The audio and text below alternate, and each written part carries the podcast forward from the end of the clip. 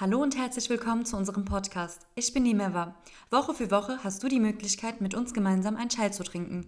Dich erwarten brisante Themen, interessante Persönlichkeiten und bewegende Geschichten. Mach dir einen Chai und mach sie gemütlich.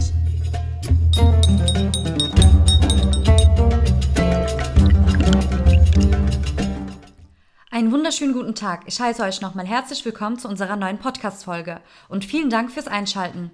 In diesem Podcast geht es um Togo.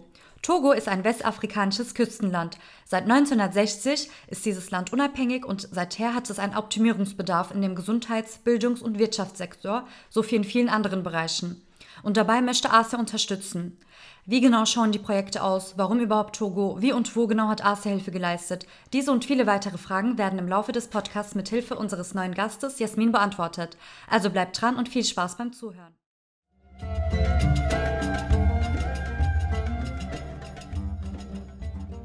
Hallo Jasmin, wie geht's dir? Mir geht's gut, danke. Und dir? Auch ganz gut, danke schön. Kannst du dich einmal kurz vorstellen, wie bist du auf ASIA aufmerksam geworden? Also ich bin seit 2019 dabei.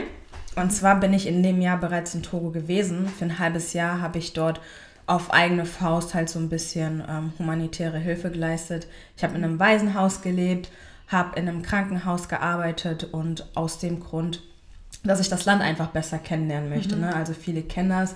Ähm, wenn man in die Heimat zum Urlaub hinfährt, ist es was ganz anderes, als ja. wenn man dort wirklich ein halbes Jahr lebt. Und ähm, ja, so ist die liebe Nilab auf mich aufmerksam geworden. Mhm. Ich habe dann dort auch gleich ähm, angefangen, Ramadan-Pakete mit einer Organisation namens Einmal Brur mhm. zu verteilen. Mhm. Und genau, so nahm das Ganze dann seinen Lauf. Hört sich sehr cool an. Du hast also in sehr vielen unterschiedlichen Bereichen dort gearbeitet. Genau. Ähm, eines der ersten Projekte, die du mit ASA verwirklicht hast, war das ja im Frauengefängnis, soweit ich mich erinnern kann, oder? Ähm, wo die Hygieneartikel verteilt wurden.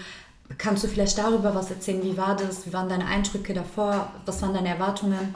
Also ich muss sagen, so kurz bevor man in das Gefängnis reingegangen ist, war einem schon so ein bisschen mulmig, ne? Mhm. weil man wusste halt nicht, was einen so wirklich erwartet. Ja ähm, ja, es war auf jeden Fall ein komisches Gefühl und auch ein bedrückendes Gefühl, ja. weil man hört zwar von Frauen, die im Gefängnis sind, aber ja, dann wirklich so die Gesichter zu sehen und was sie dazu bewegt hat, ist, ist schon genau. Anderes, ne? Ähm, welche Hilfe genau wurde dort geleistet? Was haben wir äh, über ASA dort verwirklicht? Ähm, wir haben so äh, zum Weltfrauentag haben wir mhm. Essenspakete mhm. verteilt. Also mhm. es waren richtig zubereitete Gerichte, die mhm. sie sonst halt nicht erhalten. Es ist nämlich tatsächlich so, dass ähm, die sich selber um die Verpflegung kümmern müssen. Also entweder haben sie dann Verwandte, die äh, ihnen dann das Essen reinbringen und kochen sich dann halt auch die Sachen selber. Ne? Und ähm, das, was wir ihnen damals bereitet haben, das war Pommes mit einer Soße und Fisch und einem Getränk. Okay. Und das war wirklich so ein Highlight für die. Ja, haben die sich sehr gefreut. Ja, total gefreut und haben sich auch echt bedankt. Mhm. Und ähm, zusätzlich gab es noch so Hygienepakete mhm. mit so Dingen, die halt Frauen allgemein so benötigen. benötigen. Mhm. Und wie viele Insassinnen waren dort? Es waren 70. 70, okay. Gab es eine Möglichkeit, dass du dich mit denen bisschen mehr unterhalten konntest, vielleicht auf privater Ebene oder einfach dort beim, also keine Ahnung, beim, beim Verteilen. Wie waren deine Eindrücke? Also wir konnten zwar mit den Frauen reden, aber dadurch, dass Wärter daneben waren, mhm. war es halt natürlich nicht möglich, ja. jetzt so offen zu reden. Mhm. Ne? Also sie haben schon viel über sich preisgegeben. Ja. Ähm, es war auch total äh, rührend und zum Teil auch schockierend, dass du halt einfach auch, ja, total gerührt davon bist. Ja. Welche Lebensgeschichte hat dich da am meisten bewegt? Ja, und zwar gab es da eine junge Frau, die ursprünglich aus Kolumbien kam. Also okay. ich muss sagen, ich habe überhaupt nicht damit gerechnet, eine Inhaftierte zu sehen, die nicht aus Togo kommt, beziehungsweise aus Südamerika. Mhm. Ihre Lebensgeschichte fand ich insofern beeindruckend, dass sie gesagt hat, dass sie dieselbe Entscheidung nochmal fällen würde, wenn sie in der Situation wäre. Ähm, ihre Geschichte ist nämlich folgende. Sie äh, wurde als Drogenkurierin eingesetzt und hat es sich gar nicht ausgesucht, äh, nach Lomé, also in die Hauptstadt von Togo, geschickt zu werden. Mhm.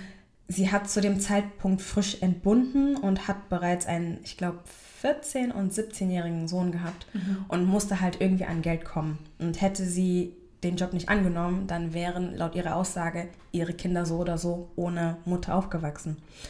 Und als sie dann als Drogenkurierin nach Togo eingereist ist, wurde sie gleich am Flughafen abgefangen mhm. und inhaftiert.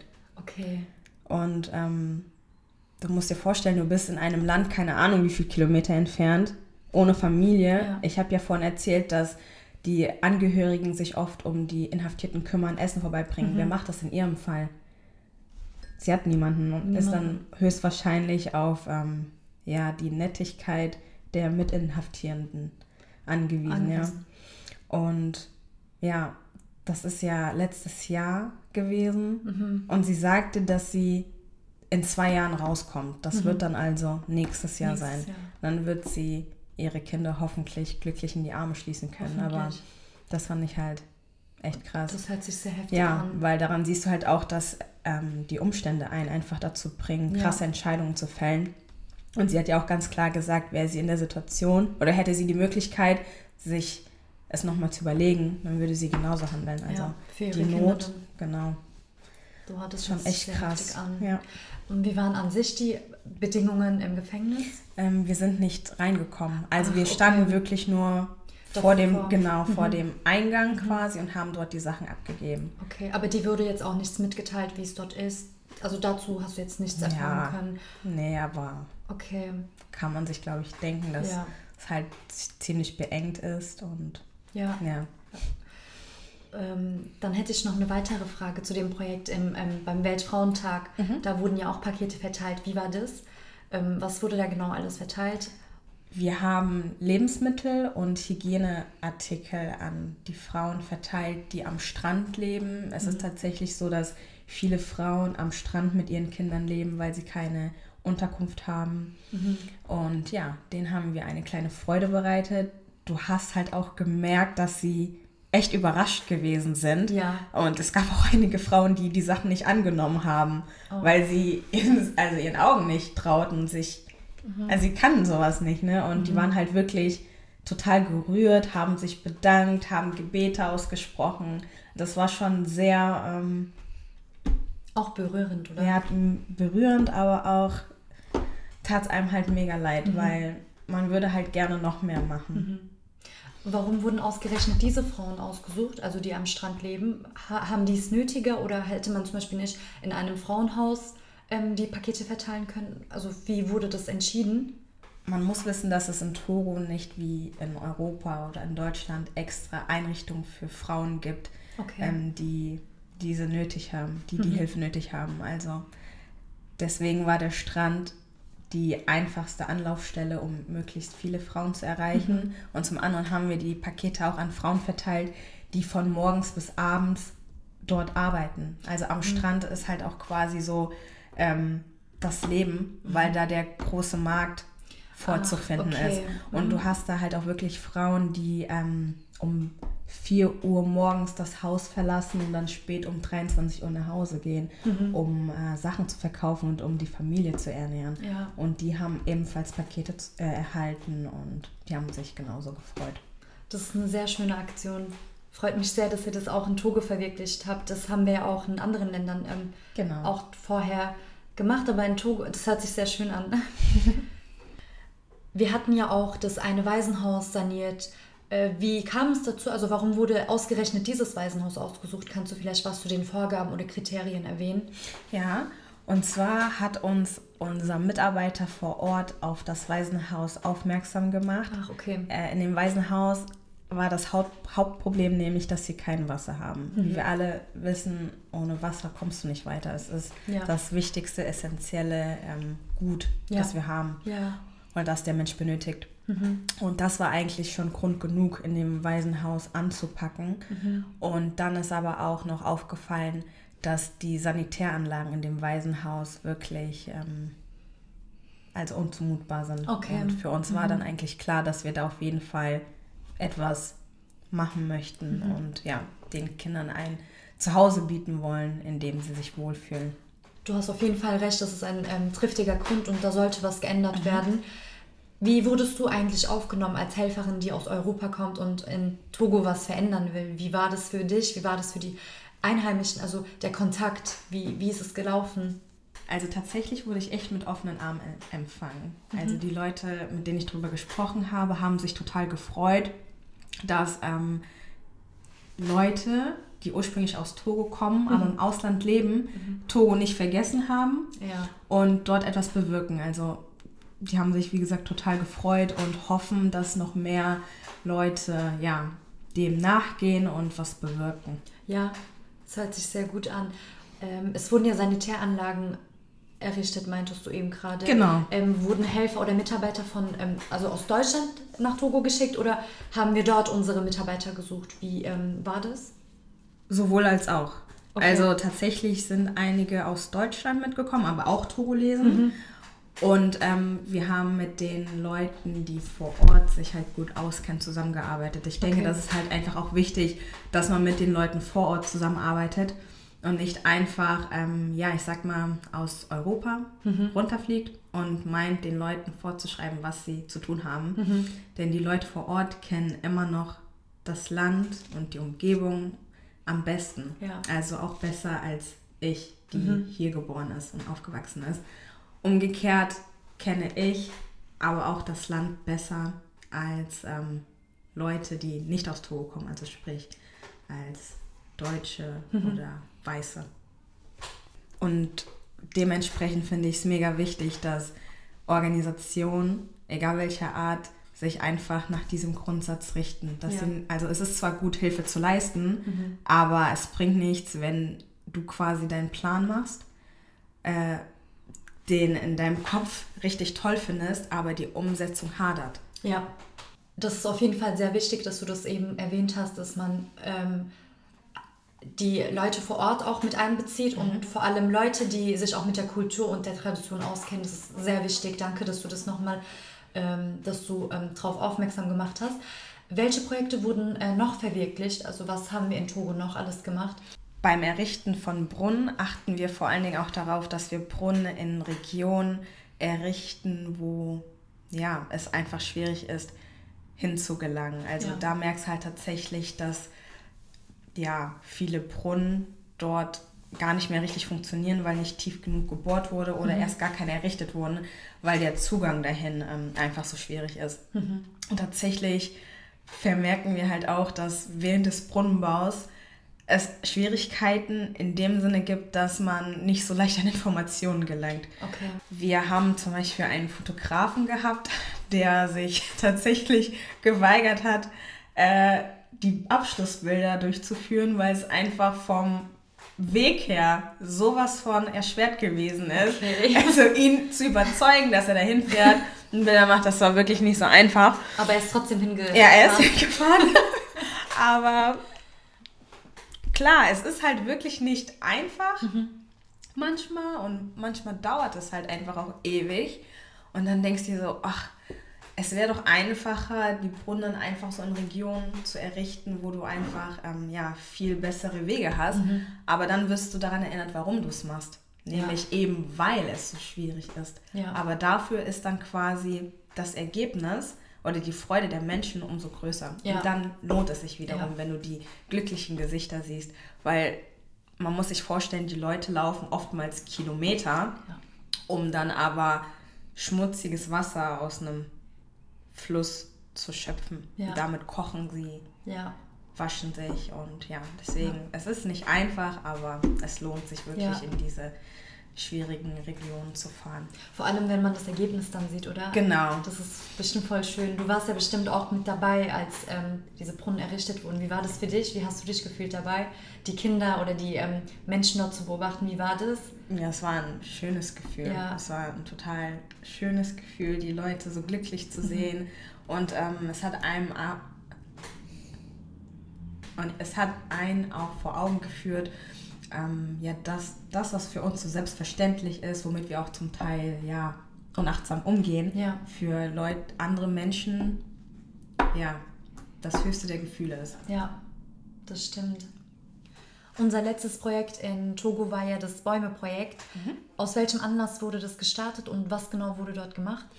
Und zwar hatte eine private Vereinigung den Wunsch, Bäume zu pflanzen. Okay. Und äh, daraus ist dann einfach das langfristige Projekt geworden, wo Menschen die Möglichkeit haben, entweder im Namen eines Verstorbenen oder im Namen der liebsten Bäume zu pflanzen. Und ab einem bestimmten Betrag ist es dem Spender dann möglich, eine Widmung in Form eines Schildes anzubringen. Das hört sich sehr schön an. Hilft es dem Klimaschutz und welche Vorteile hat denn das Projekt? Ähm, das Projekt hat zahlreiche Vorteile. Mhm. Also zum einen wissen wir alle, sind Bäume für die Umwelt und für den Klimaschutz ja. von großer Bedeutung. Zum anderen ist es aber auch wichtig, äh, den Kindern zu zeigen, wie wichtig die Natur ist. Mhm. Mhm. Und mit dem Projekt kann man das ein oder andere Kind ja sogar dazu bewegen, in der Landschaft tätig zu sein. Ja. Es ist nämlich wahrscheinlich wie in vielen anderen Ländern so, dass es junge Leute oft in die Großstadt zieht mhm. und sie dann so typische Sachen wie irgendwas mit Technik erlernen wollen. Und so Sachen wie Landwirtschaft oder generell ähm, das Leben in ländlichen Gebieten immer weiter in den Hintergrund gerät. Mhm. Und wenn man ein einziges Kind äh, vermittelt hat, ey, man kann auch in dem Sektor tätig sein, dann hat man schon viel bewirkt. Ja. Und vorrangig können die Waisenhäuser die Obstbäume zu ihrem eigenen Nutzen verwenden. Mhm. Also entweder diese verkaufen mhm. oder ähm, als Lebensmittel verwenden. Mhm. Also vielseitig einsetzbares Projekt. Ich finde es auch sehr cool, dass das auch als Einnahmequelle nochmal für die ähm, Kinder auch, also für die ja. Menschen dort dient. Ähm, dass man auch diese Zertifikate und Schilder bekommt, das habe ich jetzt auch sehr oft mitbekommen. Das motiviert ja einen auch. Ja, total. Vor allem, weil man das auch nochmal so rückverfolgen kann. Und als Geburtstagsgeschenk könnte man zum Beispiel auch so Bäume pflanzen und dann das Zertifikat einfach verschenken. Richtig. Finde ich sehr schön. Das ist auch ein Projekt, das man auch gut mitverfolgen kann. Ja. Also sowohl wir, ja. dass man sieht, wie die Bäume wachsen mhm. und gedeihen, aber mhm. auch die Kinder, dass sie ja. sehen, ey, das, was ich mache, das trägt im wahrsten Sinne des Wortes Früchte. Ja, ja das stimmt wirklich. Es ist dann auf jeden Fall ein langfristiges Projekt, ja. oder? Ja, also man kann immer spenden, mhm. ist ja auch ein geringer Betrag mhm. und ähm, das ist fortwährend. Ja. Wie war es für dich generell, Hilfsarbeit vor Ort zu leisten, Jasmin? Also um ganz, ganz, ganz, ganz ehrlich zu sein, war es sehr, sehr bedrückend. Einfach aus dem Grund, dass man das Gefühl hat, dass das, was man tut, nicht genug ist. Mhm. Also es kann mir einer 30.000 Mal sagen, ey, du, das ist toll, was du gemacht hast, aber solange ich es selber nicht als genug empfinde, bringt es mir nicht. Ja. Und man fühlt sich dann halt einfach auch schlecht. Mhm. Also ich habe mich sehr schlecht gefühlt. Einfach aus dem Grund, weil ich mich oft so gefragt habe, ey, was hast du davor eigentlich gemacht? Warum mhm. jetzt erst? Klar, es ist toll, dass ich mhm. überhaupt auf die Idee gekommen bin, was zu machen, mhm. aber man stellt einfach sein komplettes Leben in Frage. Ne? Ja, ja also du fragst dich halt wirklich so, was habe ich vorher gemacht? Warum jetzt erst? Und ähm, wie konntest du so leben, wie du gelebt hast, okay. ohne mehr gemacht zu haben? Mhm. Einfach ein schlechtes Gewissen auch zu wissen, dass ich zurück nach Deutschland fliegen kann, und dann mein gewohntes Leben führe, während andere Leute leiden. Also ich muss auch sagen, dass die Zeit danach, also die Rückkehr für mhm. mich noch schlimmer gewesen ist, ja. weil ich einfach viele Dinge mit anderen Augen gesehen habe und es mir einfach wirklich mies ging. Also mhm. ich würde nicht sagen, dass ähm, ja ich mein Leben genossen habe. Also ja. nee, also ähm, eine Sache, die mir total im Kopf geblieben ist. Also man redet sich selber immer so ein, ey, mir geht's gut, mir geht's gut. Mhm. Einfach damit du selbst glaubst, aber natürlich auch um deine Familie und Freunde, die 6000 Kilometer entfernt sind, zu beruhigen. Also immer, wenn die mich gefragt haben, ja, ey, mir geht's gut, ja, das und das war halt ein bisschen krass, aber mir geht's gut. Und ich habe es mir selber eingeredet und habe es geglaubt. Mhm. Aber was ist dann passiert? Meine Eltern sind ähm, so einen Monat bevor ich zurückgeflogen bin, auch nach Togo mhm. gekommen. Mhm. Und ähm, ich war dann bei meinen Eltern zu Hause. Mhm. Also ich habe ja im Waisenhaus gelebt mhm. und habe sie eigentlich kaum gesehen. Ja. Und ähm, dann wollte ich mit meiner Mutter in die Stadt fahren und sie meinte dann so zu mir, ja, Jasmin, mach dich fertig, wir gehen in die Stadt. Ne, also ein bisschen schminken, so.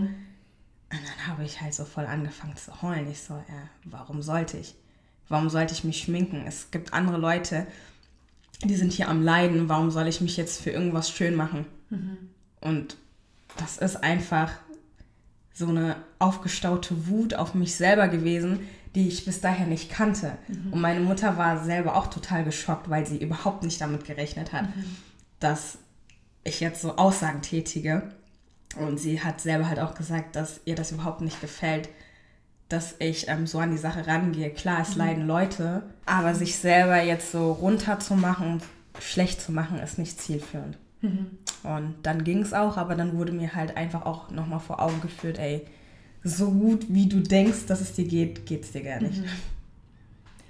Wie hast du deine Psyche davor geschützt? Also wie bist du da rausgekommen oder gab es irgendwelche Tricks, die du dann selber entwickelt hast, um dich selbst zu motivieren? Wie war das danach für dich? Ja, tatsächlich äh, ist mir ein wichtiger Satz, der mir bis heute noch ähm, hängen geblieben ist, mhm. vermittelt worden. Und zwar ist das durch ein weiteres prägendes Erge Erlebnis mhm. zustande gekommen. Mhm. Ich hatte ja erzählt, dass ich in einem Krankenhaus gearbeitet habe. Mhm. Und als wir auf dem Weg zum Mittagessen waren, ist eine Mutter auf uns zugekommen, die einen Jungen auf dem Rücken hatte, der einen riesigen Tumor im Gesicht hatte. Und okay. ich war mega geschockt. Mhm.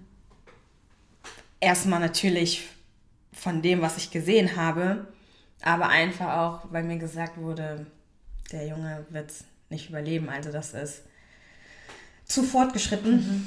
dass man was machen kann. Mhm. Und ich glaube, jeder kann verstehen, dass man dann nicht unbedingt Appetit hat. Also nicht, weil ich mich ekel, um Gottes ja. Willen, das ist nicht der Grund, sondern mhm. einfach, weil das Gesehene einen so sehr schockiert.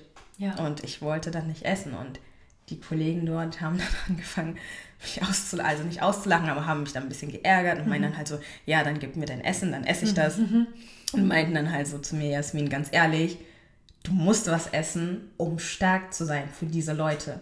Du musst etwas zu dir nehmen, damit du Kraft hast, um den Leuten zu helfen. Mhm. Was bringt es dir, wenn du nichts isst, schwach bist und für die Leute nicht da bist? Ja. Klar, es ist nicht einfach, haben mir dann aber auch gesagt, dass es noch gar nichts ist. Mhm. Ne? Also, mhm. und ähm, ja, das ist halt so ein Satz, der mir einfach bis heute wirklich Kraft gibt, indem mhm. ich mir sage, ey Jasmin, klar ähm, gibt es viel Leid auf der Welt, aber stärk dich selber, mhm. Indem du ja etwas isst, mhm. aber auch ähm, indem du dir selber gut zuredest ja. und sagst, ey, ich muss selber auch zu Kräften mhm. kommen, um für die Leute da zu sein. Ja. Und ich darf mir selber auch nicht einreden, dass ich ein schlechter Mensch bin oder dass ich ähm, ja nicht genug tue, mhm. sondern einfach noch mehr geben und einfach auch nicht vergessen, ich versuche ja schon etwas zu bewirken und das ja. ist schon mal viel wert. Ja. Ich weiß, also ich werde niemals über mich sagen, dass ich gute Arbeit geleistet habe, aber werde immer mein Bestes geben, mhm. besser zu sein mhm. und mehr zu geben. Ja. Und ich glaube, das ist schon ein großer Schritt in die richtige Auf Richtung. Auf jeden Fall, ja. Ich finde, du solltest dich auch gar nicht so unfair behandeln, weil du wirklich sehr große Arbeit auch vor Ort geleistet hast. Das sollte dich auch auf jeden Fall motivieren, weil du siehst ja die Ergebnisse von den Projekten, die du dort verwirklicht hast, auch mit deinem Team vor Ort. Ist auf jeden Fall richtig schön. Das, das ist voll lieb, dass du das sagst, aber ich bin halt ganz ehrlich. Also, das ist total lieb, aber mhm. irgendwie hat man selber nie so das Gefühl. Das nie so und man aus, hat, ja. man, na, aber ja. ich bin halt ganz ehrlich, man ist dann manchmal halt auch echt sauer auf ja. sich und denkt sich so, ey, warum hast du nicht noch mehr gemacht? Warum? Ja. Da geht noch was. Ja. Aber ich glaube, das ist einfach auch ein Ansporn, immer mehr zu machen. Ja, das stimmt. Gas zu geben. Ähm, welches Erlebnis hat dich sehr geprägt? Ähm, tatsächlich war das ein Motorradunfall einer Frau, mhm. ähm, die schwer verletzt gewesen ist und wo ich auch Ersthelferin war. Also es war zum einen für mich das erste Mal mhm. überhaupt in meinem Leben und dann auch noch in Togo. Mhm. Man muss halt verstehen, dass es in Togo nicht so es wie hier, dass du hier die Rettungskette hast, mhm. Unfallort absicherst und mhm. äh, das Rettungsteam dann innerhalb einer bestimmten Zeit eintrifft. Und für mich war es halt so in dem Moment, wo du sie gesehen hast, dass du dich halt erstmal selber runterbringst mhm. und dann halt überlegst, ey, wie gehe ich jetzt am besten vor? Mhm. Du dann weißt, was zu machen ist. Ähm, du dann zwar für den Moment helfen konntest, aber langfristig keine Chance. Mhm. Und das war für mich wirklich so ein Erlebnis, das ich niemals vergessen werde und was mich einfach auch, hm, wie soll ich sagen, daran erinnert, warum ich die Arbeit mache oder dass ich auf jeden Fall nicht nach Togo reisen kann, ohne aktiv was zu machen. Mhm. Also dafür gibt es einfach zu viele Baustellen. Mhm. Und ähm, wie ich schon vorher erzählt habe, hatte ich da halt auch mega Wut auf mich. Ja. Also, dass ich mir so dachte, ey, wie kann es sein, dass du nach Togo reist und ähm, dich nicht vorher über so ähm, Notfallmedizin einliest? Ich mhm. bin ja aus dem mhm. medizinischen Bereich und mhm. das war, das war ganz am Anfang ja. des Aufenthalts. Ja. Das war bei deinem ersten Aufenthalt, ne, genau, wo du genau, relativ am Anfang. Okay. Und ähm, das ist, wie gesagt, so ein Erlebnis gewesen, das mir so gezeigt hat, ey, ich darf meine Ziele nicht aus den Augen verlieren, immer am Ball bleiben mhm. und ähm,